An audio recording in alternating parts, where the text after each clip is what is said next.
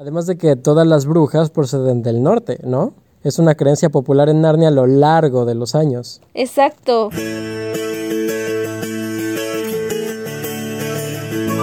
es Más allá del farol. un podcast de Narnia Latina. Hola, hola. hola narnianos, ¿cómo están? Bienvenidos una vez más a este podcast. Bienvenidos al episodio número... ¿Qué número es, Jack? Número 13, número de la suerte. Mi número.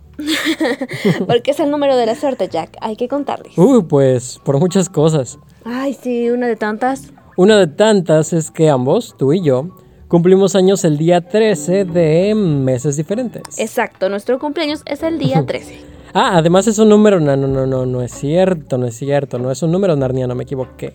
No, pero sí es un número místico. Y qué mejor mes para el 13 que el mes de octubre. El mes de octubre, el número 13, y con el tema que traemos hoy, que es un tema muy interesante porque estaremos hablando de brujas. Brujas, 13 de octubre. Me encanta. Bueno, en realidad son dos reinas que fueron villanas en momentos diferentes de la historia, de la historia narniana, las cuales fueron consideradas brujas. Obviamente saben a quiénes nos referimos. Obviamente sí, porque por muy malas que hayan sido, y mira que fueron muy, muy malas, aquí tienen muchos fans. Bueno, al menos la bruja blanca, la otra como que no fue tan popular. o tal vez le hace falta que la interprete Tilda Swinton para que la quieran. O tal vez les falta escuchar este podcast para que se enteren de lo que dicen algunos narnianos sobre el oscuro origen de la dama de la saya verde. Probablemente sí, pero ya estaremos hablando de eso más adelante. Así que quédate a escuchar todo el episodio para que te sumerjas en la oscuridad de estas dos mujeres. Yo soy Jack de Care para Bell. Y yo soy dama del Erial del Farol. Y bueno, a ver, entonces. Primero que nada, deben saber que no les vamos a hablar del origen de la bruja blanca ni nada de eso porque ya hicimos un episodio sobre eso. Así es, en el episodio número 3, que se llama, de hecho, La Bruja Blanca. Así que si no lo han escuchado, corren a escucharlo ya, ya, ya. Exacto. Y después ya regresan para acá, pero bueno. Hablemos entonces de estas dos mujeres que se convirtieron en brujas. Una de ellas atormentó a Narnia durante 100 años. La otra atormentó a la familia real de Narnia y a unas criaturas de las cuales, si bien no sabemos mucho, nos hizo preguntarnos muchas cosas más de su universo creado por C.S. Lewis. Empecemos entonces por la que ya conocemos, la Bruja Blanca. Sabemos que ella fue gobernante desde antes de que Narnia existiera, Ayan Charn, y que si bien su linaje era directo de los genios y súcubos, ella fue la representación perfecta del mal al entrar a Narnia. De hecho, como dato curioso, el nombre Jadis es también una palabra en francés, que significa antes o hace mucho tiempo. ¡Qué buen detalle! Probablemente Lewis lo sabía. Probablemente sí. Sí, esas cosas en Lewis no son coincidencia. Y si la es, pues qué, qué, qué, qué bella coincidencia, ¿no? Qué bella coincidencia, exactamente. Pero bueno, por órdenes de Aslan se plantó un árbol que serviría a Narnia de protección contra la bruja blanca durante mucho tiempo. Y así fue por 900 años hasta que la bruja logró hacerse fuerte o el árbol quedó destruido, nos explica. Y antes de que se pregunten por qué pasaron 900 años y la bruja se veía tan fresca y hermosa, es porque comió de un fruto derivado del mismo árbol de protección que la hizo inmortal. Y aquí yo quiero hacer la primera pausa. Ok. En el sobrino del mago, Diggory lee en las puertas que daban paso al interior del jardín donde estaba, pues, este fruto, que junto a lo que buscas, la desesperación hallas. En el caso de Diggory lo que encontró fue la bruja, ¿no? Fue ella quien trató de convencerlo de robar la manzana para... para fines personales que ustedes ya saben. Ajá. Pero, ¿cuál habrá sido la desesperación que la bruja halló allí? Pues no sé si la halló ahí al momento. Igual y no. Pero siempre pensé que la desesperación era justamente el hecho de que el fruto se convertiría en una protección que le alejaría a ella. Y de hecho Aslan dice que por eso es que el árbol protector funciona. Imagínate qué efectos tuvo que haber tenido en esa mujer tan fiera y guerrera que simplemente la repeliera. Quizá un efecto similar al del bosque entre los mundos, por ejemplo. Ya sabes, algo, algo que la hacía sentir débil y sin fuerza. Ándale, igual y sí.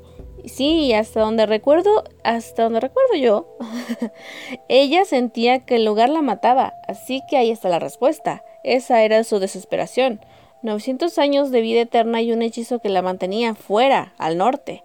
Y, y recuerdas que hace tiempo, de hecho ahorita que me acordé, cuando hablábamos de los mapas de Narnia, mencionaste un sitio más allá en el norte con un nombre muy peculiar que habías encontrado en un mapa raro, muy detallado de los lugares de este universo. Ah, ¿No recuerdas?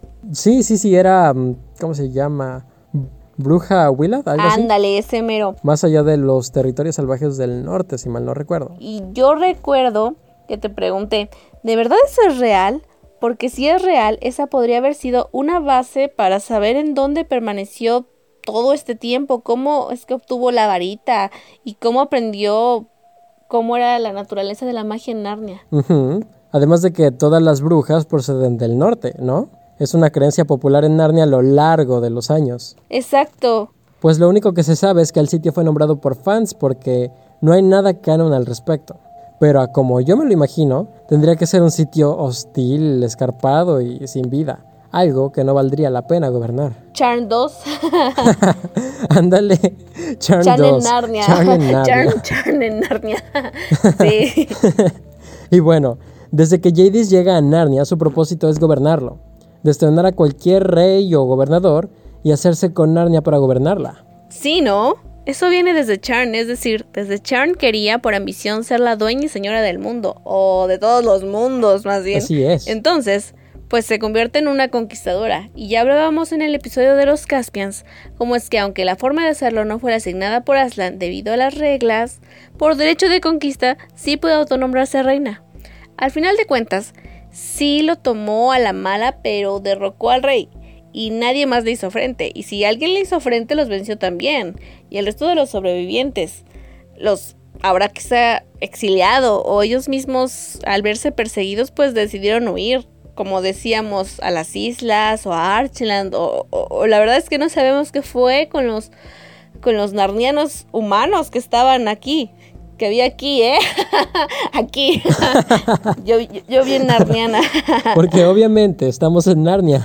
obviamente estamos en Narnia. Pero al final de cuentas, Jadis tuvo el suficiente poder para hacerse reina. Ajá. Ahora, ¿te acuerdas de esta convocatoria que... Bueno, no.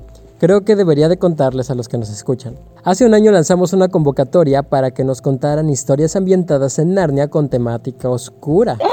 Es verdad, ya tiene un año, no puedo creerlo. sí, sí, sí, sí, ya, ya tiene un año. Ah, amé, amé hacer eso. Tengo que decirlo. Y a pesar de que algunas personas dijeron, no, ¿cómo va a ser posible que, que pongan una temática oscura en Narnia? Eso va en contra del autor y no sé qué. La verdad es que las cosas que nos enviaron fueron muy interesantes. Y entre esas está esta, mm, una historia que relató una chica donde cuenta cómo es que Jade se hace fuerte y una noche convocaba a todos sus seguidores para avanzar eh, hacia Narnia. ¿Cómo empezaba esta gran conquista? ¿Conquista o, o- o destrucción? sí, yo recuerdo muy bien ese cuento. A mí me gustó mucho. En primera porque yo tuve la fortuna de leerlo y grabarlo y me gustó muchísimo. Uno, por cómo estaba narrado y dos, por cómo alguien pudo imaginar precisamente eso que no nos cuenta Lewis. Estaba hecho. Los planes estaban cimentados, los astros alineados a su favor, la conquista a una batalla. El número era superior, por ello, no ocupó dudas del triunfo. Y aun cuando el tiempo en el mundo mágico discurre distinto al de nuestro mundo, ocho siglos de destierro habían valido la pena. Y, y- tiene tanto la esencia de lo que es la bruja blanca porque mm, yo creo que la gente que no es fan de la bruja blanca le imagina tal cual, como una bruja de hielo, ¿no? Sí, sí, sí. O sea, su imagen es así, pero en realidad es muy mala y creo que su esencia real la ves cuando va a sacrificar a Aslan y ahí ya no está rodeada de nieve ni vestida de colores pasteles. Sí, exactamente. Bueno, o fríos más bien, no son pasteles. Ahí ya no tiene nada que ver con el hielo, sino que te demuestra que su poder va mucho más allá. El hielo era una barrera, una pantalla de todo lo que en realidad es. Es mala de verdad, o sea, es mami maldad. Sí, es mami maldad. y bueno, antes de continuar, si ustedes que nos escuchan no han escuchado o no han leído esa historia que les decimos, los invitamos a que busquen en YouTube Audiocuento Reino en Destierro, de los relatos oscuros en nuestro canal de Narnia Latina. Ah, no puedo creer que eso fue hace un año, pero recuerdo lo mucho que trabajé en él y, y, la verdad estaba fascinada por hacer algo como eso, porque pues es que la historia es muy buena y yo sentía como que mucha responsabilidad en hacerlo bien. Pero sí, es básicamente eso. Eh, la magia que no sabemos tampoco de dónde la aprendió. O sea, pero sin duda es magia oscura, ¿no? Porque, bueno, nunca te dicen de dónde proviene su poder, pero proviene de ella misma, ¿eh? ella en su antiguo mundo utilizaba esa palabra deplorable que tiene poder devastador. Eso habla, como dices tú, de una maldad pura y única. Una magia de destrucción y antagónica de Aslan que es una magia mm, natural, blanca y creadora que hace que las cosas crezcan. Y por el otro lado, hace que todo muera, que sea oscuro y corrompido.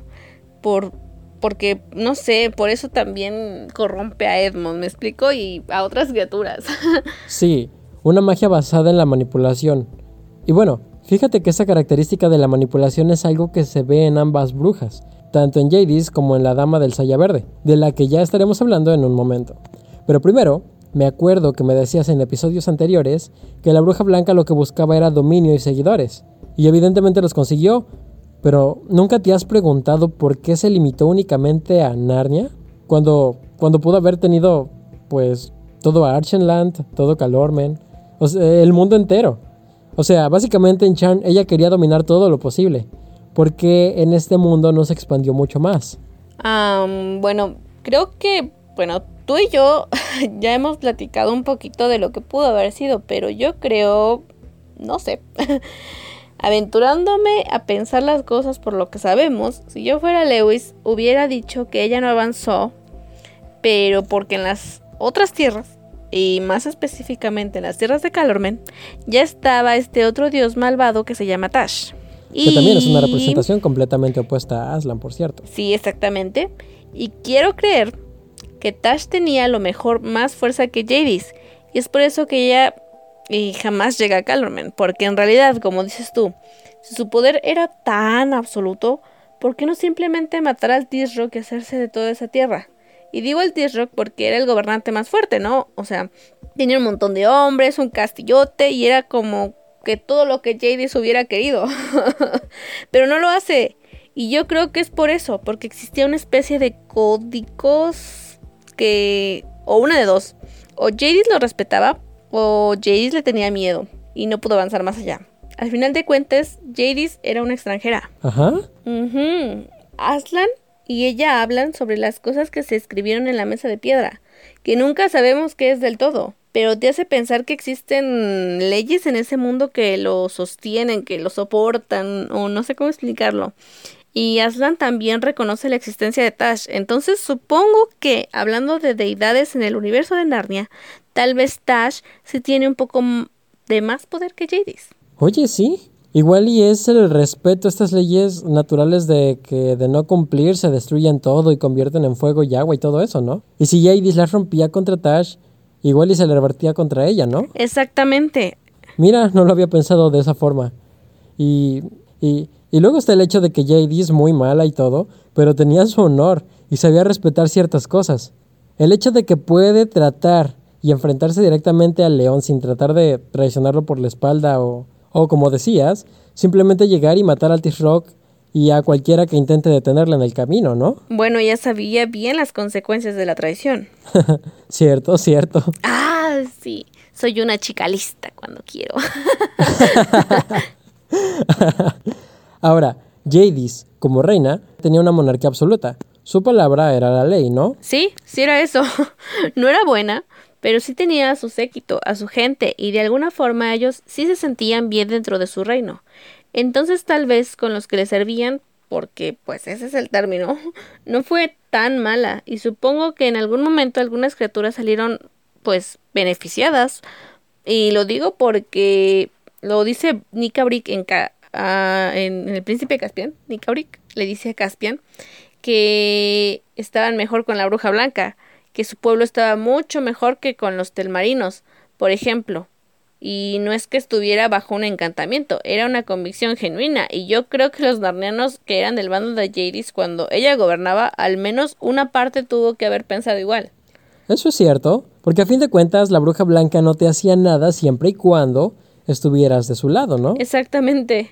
O sea, en el caso de los telmarinos, ellos llegaron directamente a exterminar a los narnianos. A exterminarlos, exactamente, que era lo que te decía. Mientras tú le sirvieras a Jadis, no te hacía nada. Tú tenías que servirle y estar a la disposición de lo que la reina quisiera. Pero fuera de eso, no te exterminaba o no, no solo, pues solo te convertía en piedra y te ponía ahí en su hermoso castillo y ya, pero pues no era tan mala. pero hasta eso, solo los convertía en piedras y se rebelaban. O sea, no la estoy justificando, pero era porque la iban a atacar y y cualquier persona, cualquier criatura que se sienta atacada, pues obviamente va a reaccionar, se va a defender, ¿no?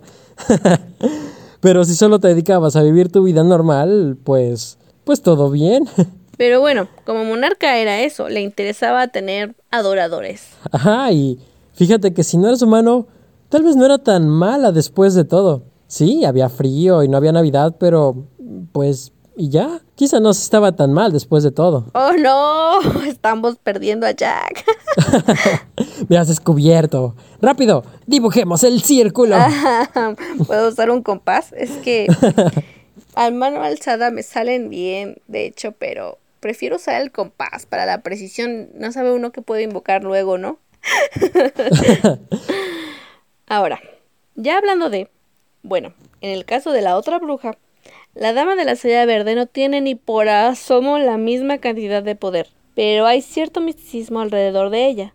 Desafortunadamente no se sabe mucho de su origen o quién es. Lo cual no es necesariamente malo, pero como tenemos a Jadis como punto de comparación, la dama del Saya Verde tiene un desarrollo mucho menor, tan bajo que hay quienes prefieren pensar que es una especie de reencarnación de Jadis porque porque bueno, en primer lugar, en el príncipe Caspian, pues la otra bruja menor y el hombre lobo tratan de resucitarla y aunque no lo hacen, a diferencia de la película en donde ella sí aparece, pues en el libro se menciona algo tipo, ¿cuándo se ha dicho jamás que una bruja se pueda matar de verdad? Y que siempre es posible hacerles regresar. Entonces, eso ha hecho creer a muchos narnianos que quizá esta dama del Saya Verde es la reencarnación de Jadis.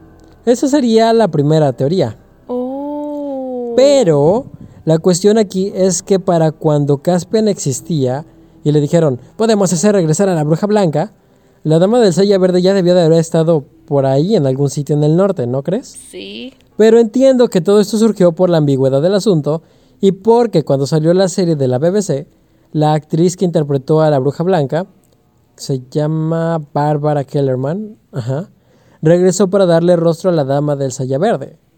Pero esto no fue porque quisieran que hubiera alguna especie de conexión, o bueno, sé que se hizo por mero ahorro de recursos por parte de la BBC en cuanto a casting y eso, porque de hecho la actriz también interpreta a otro personaje en El Príncipe Caspian, igual de la misma productora. Entonces aquí como que se rompe esta teoría si nos basáramos únicamente en los libros. También querían que Tilda Swinton interpretara a la dama de la silla verde para la silla de plata, para esa película que nunca nos entregaron. Exacto. De hecho, por eso es que empezaron a meter estas nieblas verdes en la travesía del viajero del alba, que no sirvieron para nada, pero que habrían tenido sentido si hubieran continuado la saga. Exactamente. Lo que sí sabemos con seguridad es que se decía que esta bruja era de la misma calaña que la bruja blanca, y que también venía del norte. Pero en general se creía que todas las brujas venían del norte. Como decías hace ratito, justamente. Ajá. Como si tuvieran su propio país. Oh, una aquelarre. Probablemente sí había una aquelarre, o al menos un sitio donde se podía acudir para obtener esa clase de cosas que. Pues las cosas a las que solo una criatura oscura estaría dispuesta a enfrentar por ambición o poder o belleza. Además se supo que en Narnia habían muchas brujas, en muchos lados. De algún punto tuvieron que haber surgido o de alguien debieron haber aprendido. Y no creo que Jadis haya sido una mujer que quisiera estar compartiendo sus conocimientos de magia.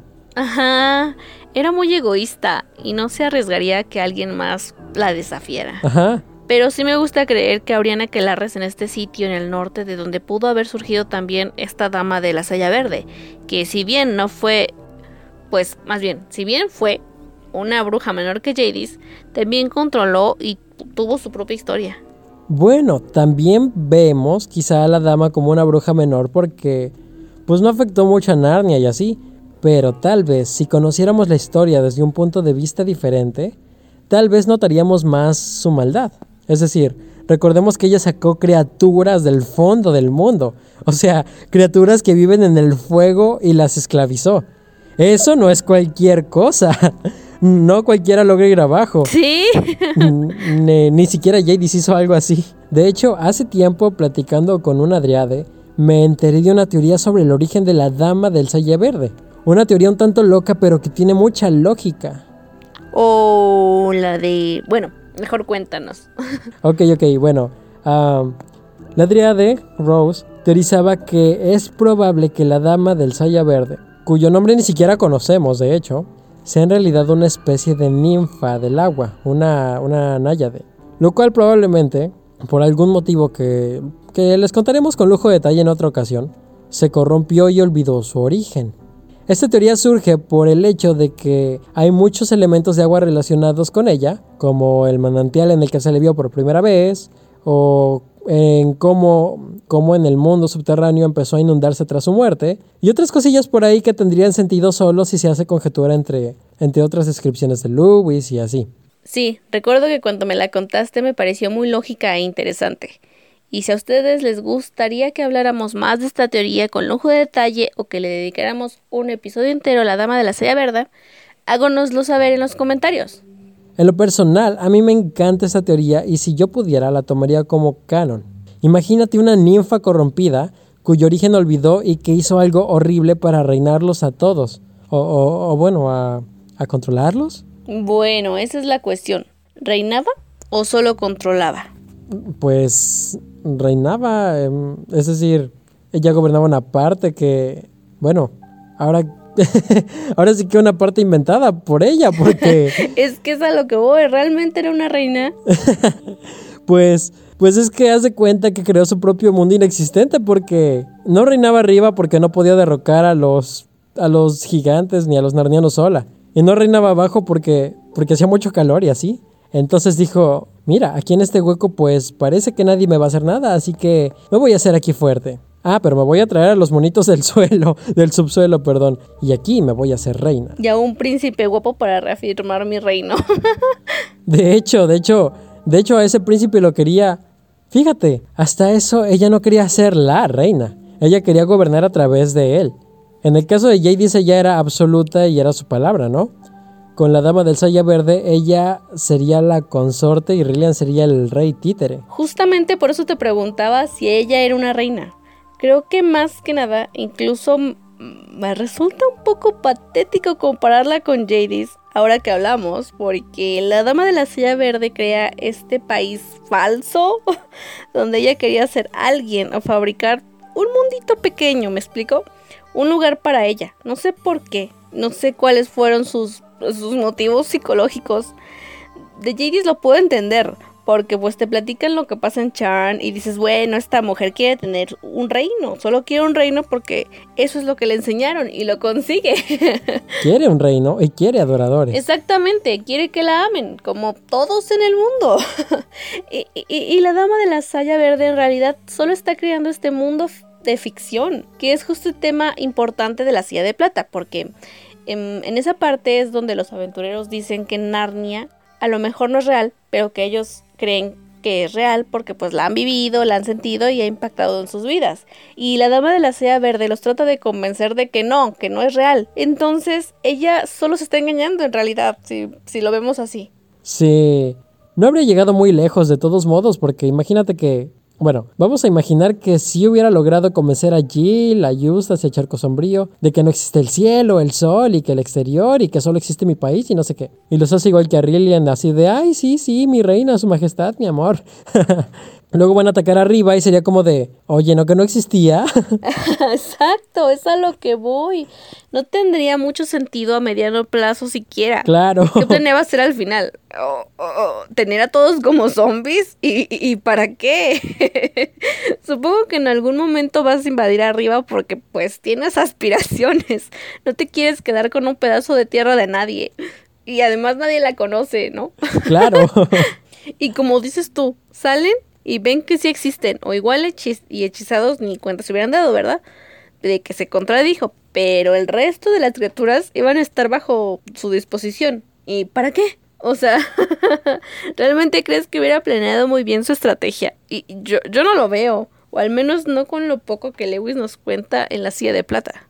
Pues no, y de hecho como antagonista también es un personaje muy flojo, porque en primer lugar nunca representa realmente una oposición, ¿no? Una amenaza real, ¿no? Ándale, una amenaza real. Simplemente se aprovechó de las circunstancias y, por ejemplo, cuando Jill, Eustace y Charcon Sombrío se la encuentran, ella se aprovecha de que están cansados y les dice, allá hay refugio, y les deja el trabajo sucio a los gigantes. Y como no funciona, dice, bueno, pues ya me convierto en serpiente y, y su serpiente no estaba tan amenazadora tampoco porque pues nada más le atravesaron el cuello y listo.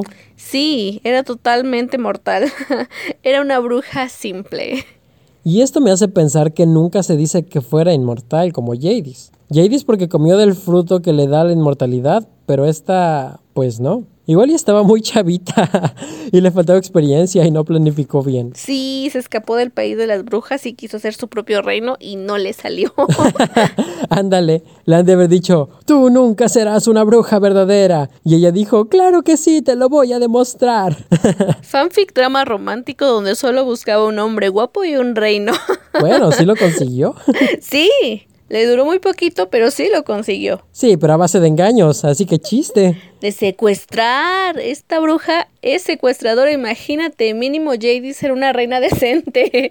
¿Y sabes qué? Mande. Le hubiera resultado muchísimo más fácil, muchísimo más fácil, simplemente ser bonita, enamorar al príncipe, o sea, en vez de secuestrarlo y convertirlo en su esclavo. O sea, con su mismo poder de convencimiento lo hubiera enamorado y Rirlian se la presenta a Caspian y le dice, mire pa, he conocido a esta mujer y la amo. Y ella así de, ay, sí, jiji, soy bien linda. Y entonces, ya cuando Rillian se hacía rey, ella se hacía reina. Eso habría sido mucho más sencillo. De hecho... Creo que esta chica no es muy lista. sí, es lo que estoy diciendo. Secuestró al heredero de Narnia para luego volver a ponerlo como rey. lo único que logró fue entristecer al rey y, y bueno, bueno, mató a la mamá de Rillian. O sea, hizo todo eso. ¿Para qué? ¿Para qué la mató en primer lugar? Como dices, pudo haber enamorado a Rillian y así quedarse con Narnia y por ello ser otra gran bruja y mucho más peligrosa, con menos esfuerzo. Pero imagínate lo que habría sido. Una reina antagónica mucho más peligrosa. Claro, imagínate que sí enamora con manipulación a Rillian y con ello se vuelve una reina de Narnia legítima, pero es mala. Y eh, eh, imagínate que tuviera poseído al rey y empezaran a hacer destrozos en Narnia y entonces, ya hablando de historia, que la misión de Jill y Eustace hubiera sido propiamente luchar contra los reyes legítimos de Narnia. Oh, eso habría sido todo un giro inesperado. Exacto. Pero bueno, ya sin disque filosofar y decir tonterías como siempre. Lewis utiliza el elemento de la dama como, como una bruja, pero no como el problema principal de la historia, ¿me explico? Es decir, en la silla de plata la aventura corre y son diferentes desafíos. Ajá, las cuatro señales. Exactamente. Que hasta Aslan te da las cuatro señales de estas son las misiones que tienes que hacer, por decirlo de algún modo. Y como que la dama de la silla verde es el último, es la prueba final. Pero si bien lo hubieran podido evitar, habría ocurrido sin contratiempos el éxito de la misión. Si ella quedaba viva o no, no afectaba que la aventura tuviera sentido. A diferencia de Jadis, que sí, llegas directamente a decir, no, esta bruja blanca la tienes que matar tú, hijo de Adán, porque tienen que ocupar los cuatro tronos. ¿Cómo? No sé, pero tienes que hacerlo, ¿me explico? pero bueno, esos ya son recursos que el escritor eh, utilizó para poner significados más profundos que son las enseñanzas simbólicas de la saga que fungen como alegorías a una fe y las tentaciones y de cómo los malos te pueden manipular para que creas o dejes de creer en las cosas, ¿no? Claro, la bruja es un ejemplo perfecto con su belleza, eh, se convierte en serpiente como la criatura que tienta a Eva, tiene un poder de convencimiento incluso sobre las cosas más concretas. Exacto. Y Creo que eso se puede ver perfectamente si lo analizamos. Ajá, y lo analizaremos en episodios posteriores. Sí, definitivamente hay que analizar a la Dama del Saya Verde y lo que simboliza. Ya no como reina o gobernante, sino como un recurso metafórico o alegórico, o como quieras decirle, Pero de todos modos era una bruja tonta. bueno, no, tenía un plan y una herramienta muy poderosa de manipulación. Hizo que todos con los que se topaba cayeran ante sus palabras. Casi todos. Menos Charco Sombrío, pero pues es Charco Sombrío. Era muy inteligente y muy, muy nardiano. Sí, en este podcast amamos a Charco Sombrío, aunque sea pesimista. Por siempre soy Team Charco Sombrío.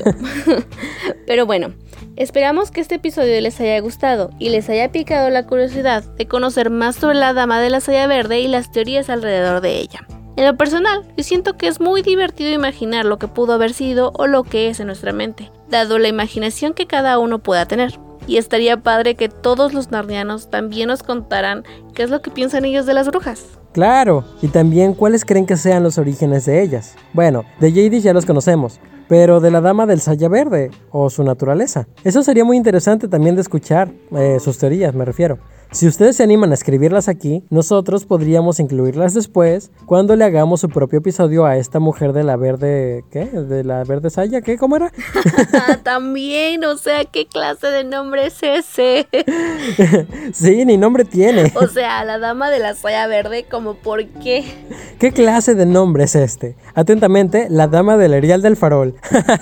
Oye, pero ese es un título. Yo sí tengo un nombre, que ya se lo saben. Y además mi título es sobre un ducado de Narnia, no sobre ropa de color verde. O sea, toda su ropa era verde, no tenía otra cosa.